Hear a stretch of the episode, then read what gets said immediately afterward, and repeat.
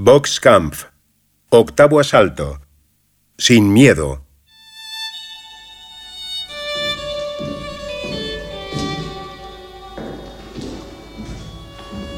Presos, pero jamás cobardes. Nunca, ni en la antesala de la muerte. Andrei Rablin escuchó un día lo que ningún polaco es capaz de soportar. Así que tú también tienes miedo de pelear. Y entonces peleó porque el orgullo no se toca.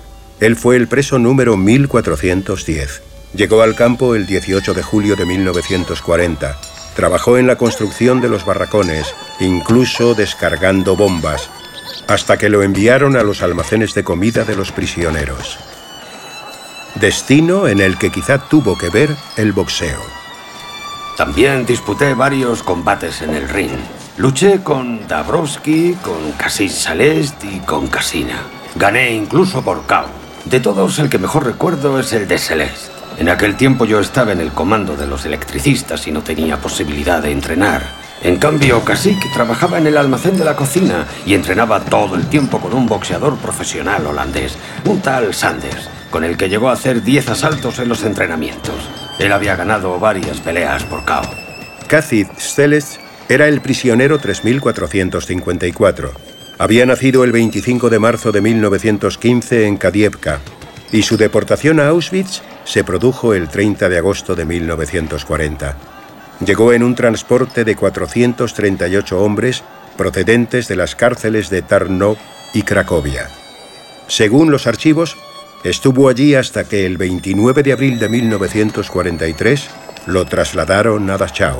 Un domingo, casi celeste, tenía que pelear con un profesional alemán de los Sudetes que era jefe de un bloque. Un capo, que no recuerdo su apellido, y que renunció al combate. Creo que le tenía miedo a Kasik. Sí, entonces era necesario encontrar un rival para que la pelea se pudiera celebrar, porque a los nazis no se les podía estropear el, el entretenimiento. Ellos habían planeado esa pelea y de una forma o de otra se tenía que celebrar. Alguien se acordó de mí. Se acercó el jefe de mi bloque, que era polaco, y me pidió que luchara contra Kasik, porque nadie quería pelear con él. Yo le dije que no podía, que Kasik estaba entrenado, y entonces dijo la frase. Así que tú también tienes miedo de pelear. Y esto ningún polaco lo puede permitir, y yo tampoco pude.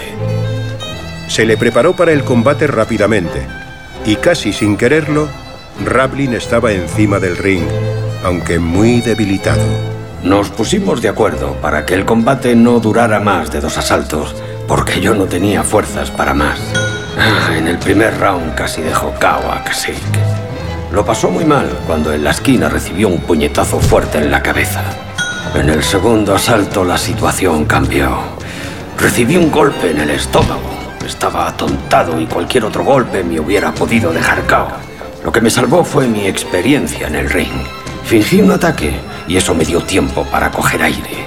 Y Kasik, que recordaba lo mal que lo había pasado en el primer asalto, no me dio ningún golpe decisivo y así pude aguantar hasta el final.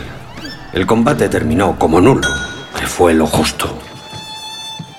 Esta pelea la recordaron golpe a golpe los dos boxeadores años después, ya liberados, pocos días antes de la muerte de Kasik. Quedó en la memoria y en la historia la pelea del preso 1410 de Auschwitz.